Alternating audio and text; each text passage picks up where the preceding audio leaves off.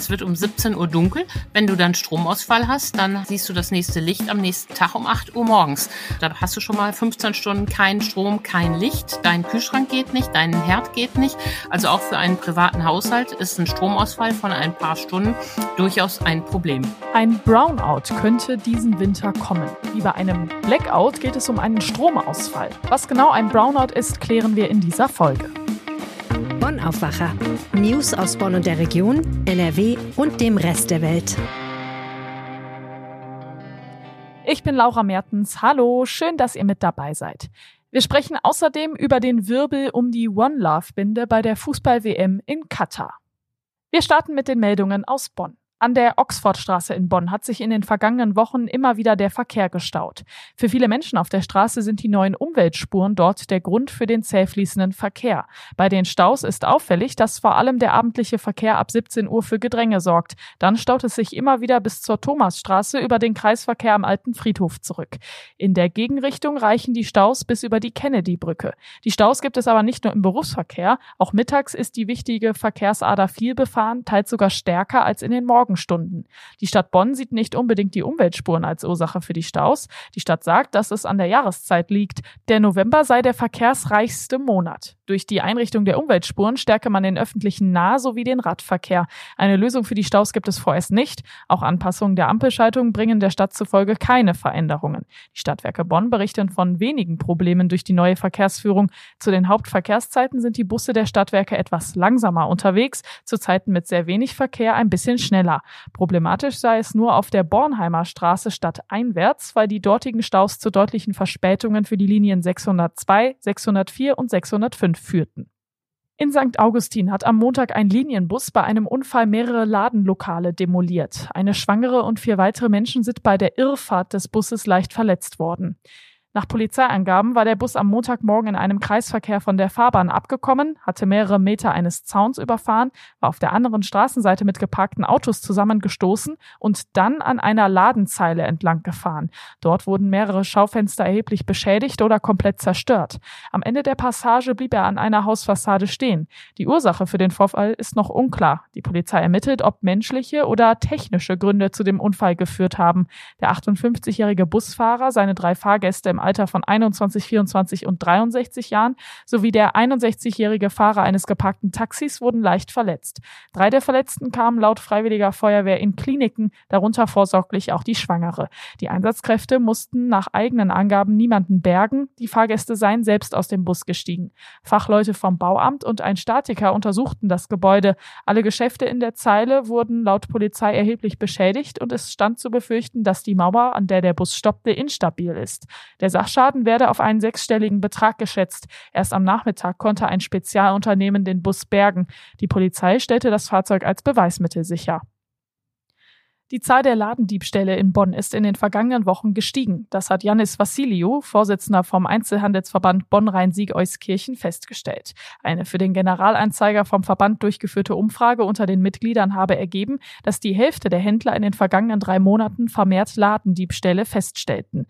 Die Bonner Polizei bestätigt dies. Polizeisprecher Simon Rott berichtet von einem deutlichen Anstieg der Fallzahlen im Vergleich zu den beiden Vorjahren.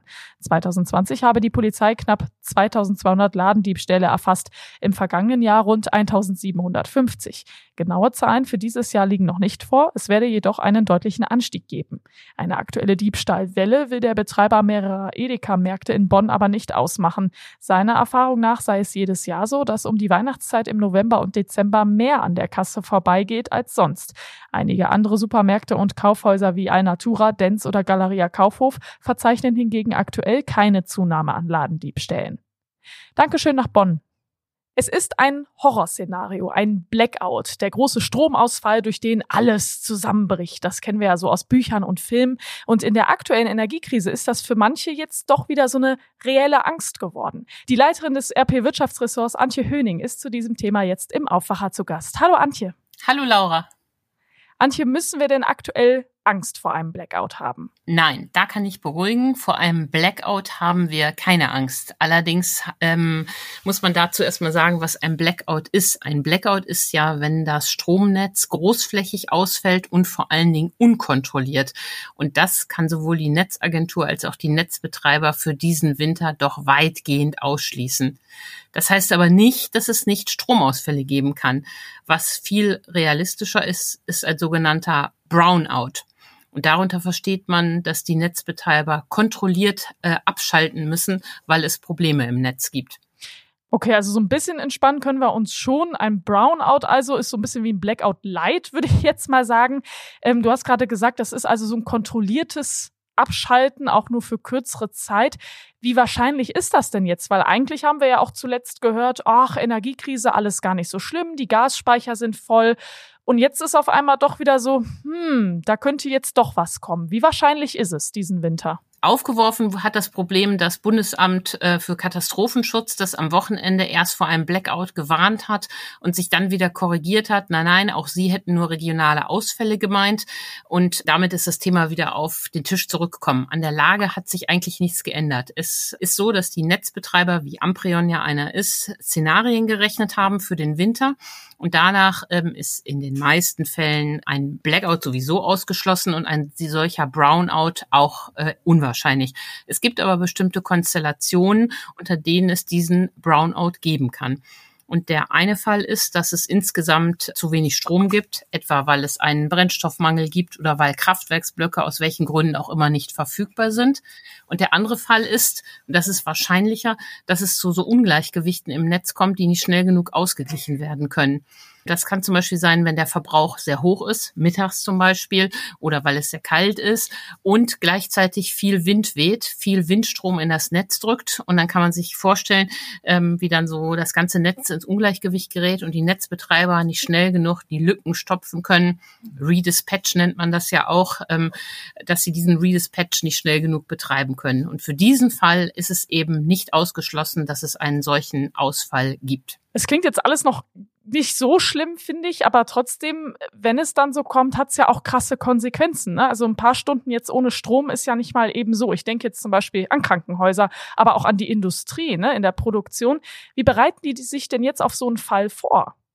Naja, auch für einen privaten Haushalt ist es schon ein Problem. Äh, es wird um 17 Uhr dunkel. Wenn du dann Stromausfall hast, dann siehst du das nächste Licht am nächsten Tag um 8 Uhr morgens. Also äh, da hast du schon mal 15 Stunden kein Strom, kein Licht. Dein Kühlschrank geht nicht, dein Herd geht nicht. Also auch für einen privaten Haushalt ist ein Stromausfall von ein paar Stunden durchaus ein Problem.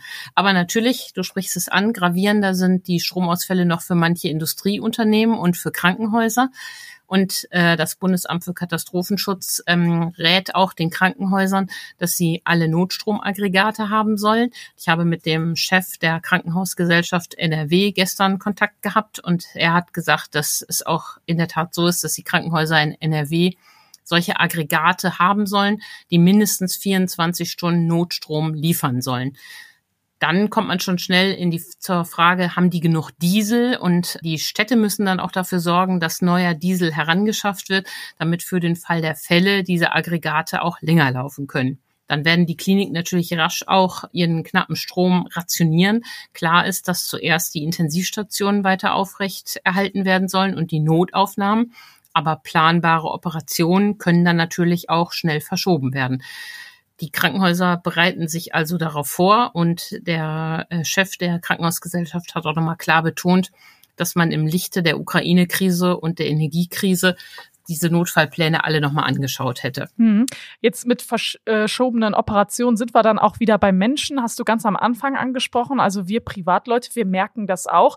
Du hast auch den Gefrierschrank angesprochen. Ich habe zu Hause Parkettboden. ist jetzt vielleicht so ein äh, Problem, was nicht jeder hat, aber äh, der wäre dann nass und der wäre dann hin. Also wie ist das denn jetzt? Die Behörden, die sagen, ja, das ist, sind ja nur ein paar Stunden, ist also nicht so schlimm, aber oder anderes Szenario, äh, mein Handywecker, ich habe mein Handy nachts an der Steckdose, wenn da der Strom ausfällt, dann komme ich morgens nicht pünktlich zur Arbeit. Nimmt man das jetzt einfach so hin, dass das nicht so schlimm ist oder wie, wie wird das gehandelt? Naja, das ist dann ja höhere Gewalt. Ähm, wir hoffen, dass es nicht so weit kommt, weil es eben viele Ausgleichsmechanismen gibt. Und zuerst werden ja die Behörden auch äh, versuchen, ähm, kontrollierte Abschaltung vorzunehmen. Das heißt, dann geht nicht in ganz Düsseldorf der Strom weg, sondern dann werden große Verbraucher ähm, äh, abgeklemmt, sodass man gezielt die vom Netz nehmen kann.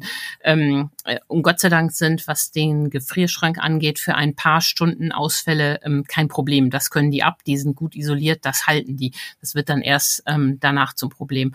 Ich denke, der ähm, Chef des Städte- und Gemeindebund hat völlig recht, der da gesagt hat, es gibt keinen Grund, da Panik zu schieben, aber es ist gut, dass wir uns alle vorbereiten. Und dann habe ich mich noch gefragt, wie viel bringt so ein Brownout denn dann wirklich? Also du hast ganz am Anfang erzählt, in welchen Szenarien das überhaupt notwendig ist. Also wenn es ein Ungleichgewicht gibt, wenn das Netz quasi überlastet ist wie schnell habe ich denn dann Abhilfe geschaffen mit so einem Brownout? Das kommt darauf an, wie lange das Problem anhält. Das wird einem keiner zuverlässig sagen können, wie lange das der Fall ist. Wie lange weht der Wind dann noch so stark oder wann können weitere ähm, Kraftwerke zugeschaltet werden. Dazu kann keiner was sagen. Danke dir, Antje. Vielen Dank. Und wir machen weiter mit einem ganz anderen aktuellen Thema, die Fußball-WM in Katar und der Wirbel um die One Love-Binde. Die sollte ja die deutsche Nationalmannschaft unter anderem tragen. Die FIFA hat es jetzt aber untersagt und direkt auch mit sportlichen Konsequenzen gedroht. Martin Kessler aus dem Meinungsressort der RP ist dafür jetzt zu Gast. Hallo Martin. Hallo Laura. Ist denn der Aufschrei berechtigt? Ja, ich finde schon, dass er berechtigt ist, weil es ja ein minimaler Protest war. Es ging eigentlich nur darum, nochmal Flagge zu zeigen, nochmal zu sagen, dass die deutsche Nationalmannschaft und auch die anderen ähm, sechs Länder, die sich diesem äh, dieser Kapitänsbinde angeschlossen haben, wenn man so sagen darf, also die, wo auch die Mannschaftskapitäne mit der Binde auflaufen wollten, wollten eigentlich nur noch mal klar machen, dass sie ähm, für bestimmte Werte stehen und dazu gehört, dass jeder selbst bestimmen kann, wen er liebt, also was man als sexuelle Selbstbestimmung ähm, bezeichnet. Und ähm, dazu hat sich eigentlich Katar auch durch die UN-Menschenrechtskonvention verpflichtet. Also insofern ähm, ist das zwar ein politisches Statement, aber eines, das absolut akzeptabel ist. Ach, von mehreren Seiten kommen ja jetzt auch diese Ratschläge, ja, trotzdem machen und sowas. Was sagst du dazu? Nee, das werden sie sicherlich nicht machen. Ich vermute auch, dass da die Daumenschrauben kräftig angezogen wurden. Man weiß nicht, was hinter den Kulissen alles ähm, noch gesagt wurde. Nach außen sieht es so aus, dass äh, wer mit, äh, wer quasi gegen die Kleiderordnung verstößt, indem er mit dieser Binde aufläuft, der kriegt gleich von vornherein eine gelbe Karte und das ist natürlich schwierig. Dann ähm, nach zwei gelben Karten ist man fürs nächste Spiel gesperrt. Das hieß dann, Neuer wäre dann beim dritten Spiel gesperrt.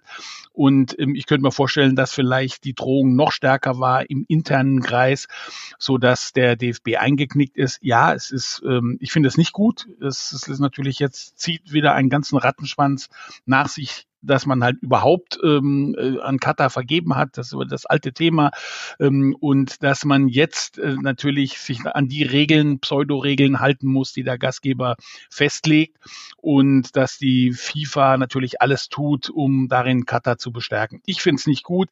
Ich kann es im Moment verstehen. Ich meine, wenn man teilnimmt, ähm, dann äh, will man natürlich nicht, dass die wichtigsten Spieler durch Gelbsperren dann ähm, ausfallen. Aber es zeigt sich eben, dass eigentlich fast nichts möglich ist, nicht mal ein kleines Zeichen. Hm, dass es ja doch geht, hat der Iran gezeigt. Die iranische Nationalmannschaft hat ja bei der Hymne geschlossen nicht mitgesungen. Das war ein Protest gegen die politische Situation im Iran. Glaubst du denn, die deutsche Mannschaft wird irgendwie ein Zeichen setzen? Also das erwarte ich schon, dass man das jetzt nicht einfach sang- und klanglos untergehen lässt, dass auch die Spieler sich zumindest klar äußern, das können sie ja, also als Spieler können sie ja, wenn es nicht auf dem Fußballfeld ist, eine klare Aussage machen. Und vielleicht äh, fällt dem DFB äh, ja doch die eine oder andere Aktion ein, die vielleicht gerade ähm, noch so erlaubt ist, aber doch deutlich sagt, dass die deutsche Nationalmannschaft anders tickt. 2010 hat Katar den Zuschlag bekommen. Gefühlt ist die Kritik an Katar aber erst ein paar Wochen alt. Also zumindest ist sie seitdem erst so laut. Ich habe mich gefragt, ist das nicht eigentlich total verlogen? Ja, also man hätte natürlich sich klar dazu verhalten müssen, ob man unter diesen Umständen dran teilnimmt oder nicht. Mir geht so, dass überhaupt kein WM-Feeling aufkommen will. Also ich schaue sehr gern Fußballspiele an, habe früher auch selber Fußball gespielt und würde mir natürlich wünschen, dass die deutsche Mannschaft erfolgreich ist. Aber so, so richtig fasziniert es einen nicht ganz anders als bei den anderen WMs. Jetzt muss man natürlich dazu sagen, dass ähm, als die WM in Russland stattfand, dass da der Aufschrei nicht so groß war. Auch das ist eine gewisse ähm, Heuchelei, obwohl sich ja inzwischen herausgestellt hat, dass Russland deutlich schlimmer ist als Katar. Ähm, Nochmal auf deine Frage ist natürlich auch heuchlerisch. Also ähm, ich, ich, man sollte es jetzt auch nicht zum Selbstzweck ähm, ernennen, sondern klar äh, Kante zeigen, aber dann auch sagen, okay, wir haben jetzt, wir nehmen jetzt dran teil und dann ähm, äh, werden wir halt auch die weiteren Spiele bestreiten und uns an die Regeln halten. Glaubst du, der Sport tritt in den kommenden Tagen mehr in den Vordergrund?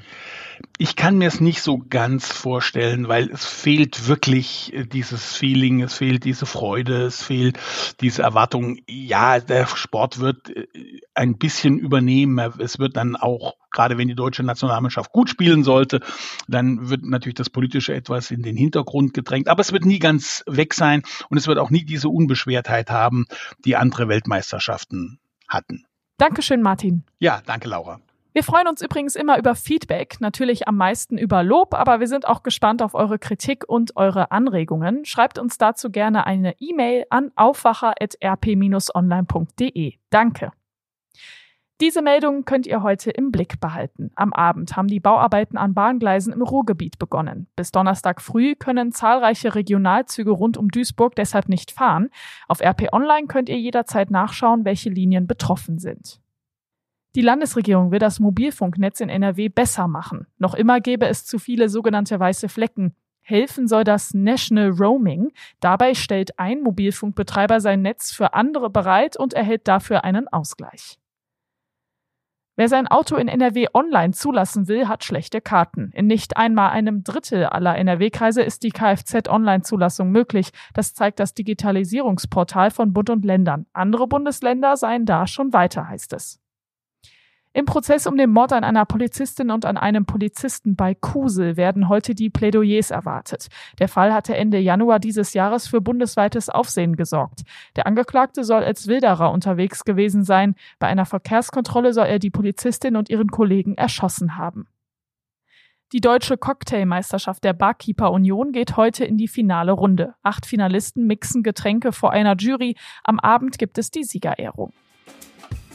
Und dann schauen wir auf das Wetter. Heute sind viele Wolken unterwegs. Ab dem Mittag gibt es gebietsweise auch nochmal kräftigere Regenschauer, dazu mäßiger Wind, im Bergland auch stärkere Böen.